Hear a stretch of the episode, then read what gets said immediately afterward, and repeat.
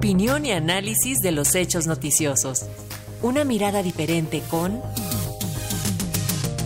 Marta Singer Sochet. Y esta mañana la doctora Marta Singer nos habla acerca de la renovación de consejeros del INE y la reforma electoral propuesta por el titular del Ejecutivo Federal. ¿Cómo está, doctora? Bienvenida, muy buenos días. ¿Qué tal? Muy buenos días, tengan todas y todos. Bueno, pues sí, seguimos y seguiremos discutiendo el tema de la reforma electoral durante, durante mucho tiempo, eh, porque eh, no está tocando el centro del problema.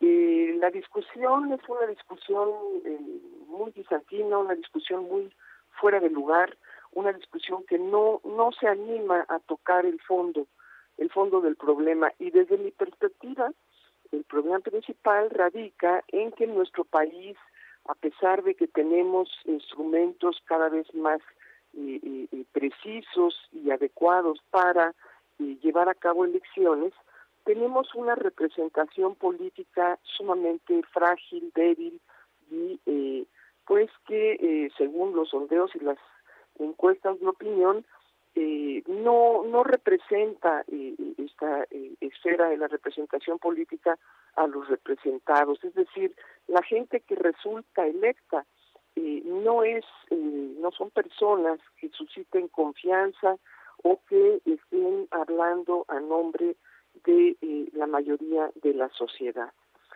Ahí está el problema y ese problema no tiene nada que ver con quién organiza las elecciones sino que más bien tiene que ver con los propios partidos políticos. Eh, ¿Por qué la sociedad no está confiando en sus representantes electos?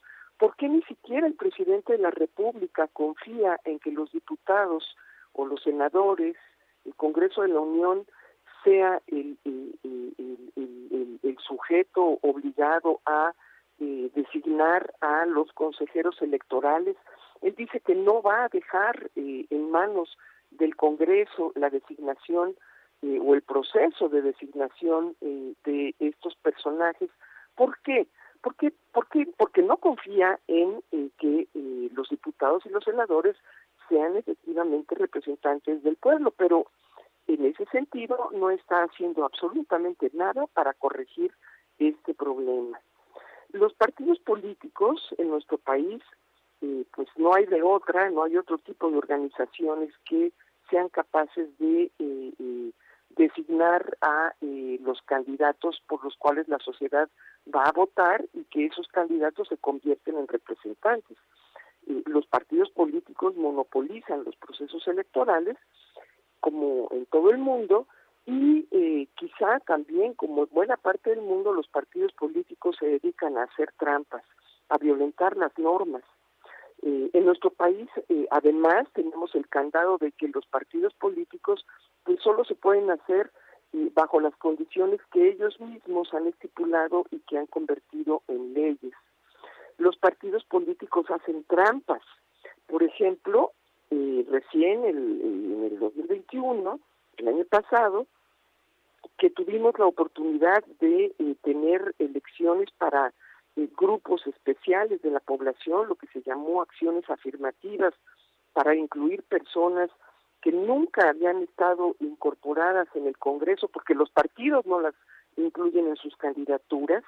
Eh, hay que recordar eh, eh, que hubo la elección para grupos, acciones afirmativas para indígenas, afrodescendientes, discapacitados, personas de las comunidades LGBT, etcétera, migrantes, eh, y los partidos falsearon esas identidades.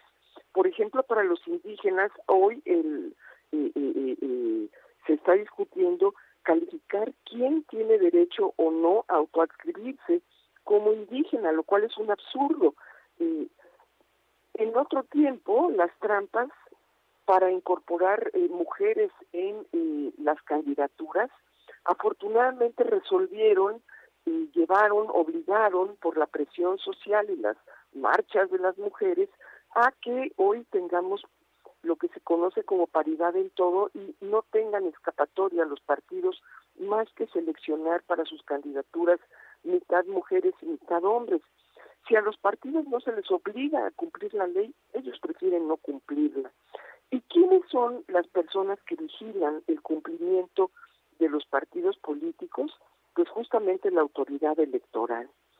Eh, cuando se dice que los eh, eh, que, el, Instituto Electoral es cómplice de fraude, lo que se está diciendo es que los partidos políticos hacen fraude. ¿Y por qué no se castiga a los partidos políticos? ¿Por qué los partidos políticos eh, eh, tienen sanciones que eh, son solventadas con el dinero público? ¿Por qué no se resuelve el problema de fondo? Ese es el verdadero tema. Si de lo que se trata es de discutir una reforma electoral, habría que comenzar por establecer en primer lugar, derechos para quienes no tienen derechos, entre ellos el 20% de la población que corresponde a los pueblos y comunidades indígenas a quienes ha estado negado sistemáticamente su derecho de participar conforme a sus propias normas internas. Y esto no solo para elegir a sus autoridades locales, sino también para formar parte del Congreso de la Unión, para formar parte de eh, los espacios de decisión a nivel municipal y por supuesto también para formar parte del órgano electoral. Eso, esos temas que son los de fondo, no le interesan absolutamente a la clase política. Desde el presidente de la República hasta los eh, eh, distinguidos miembros del Consejo del Congreso de la Unión, eh, de cuyos nombres la población ni siquiera puede recordar. Muy buenos días a todas y a todos. Muy buen día y muchas gracias por estas reflexiones, doctora Marta Singer Sochet. Siempre es un gusto escucharle. Hasta la próxima. Hasta pronto.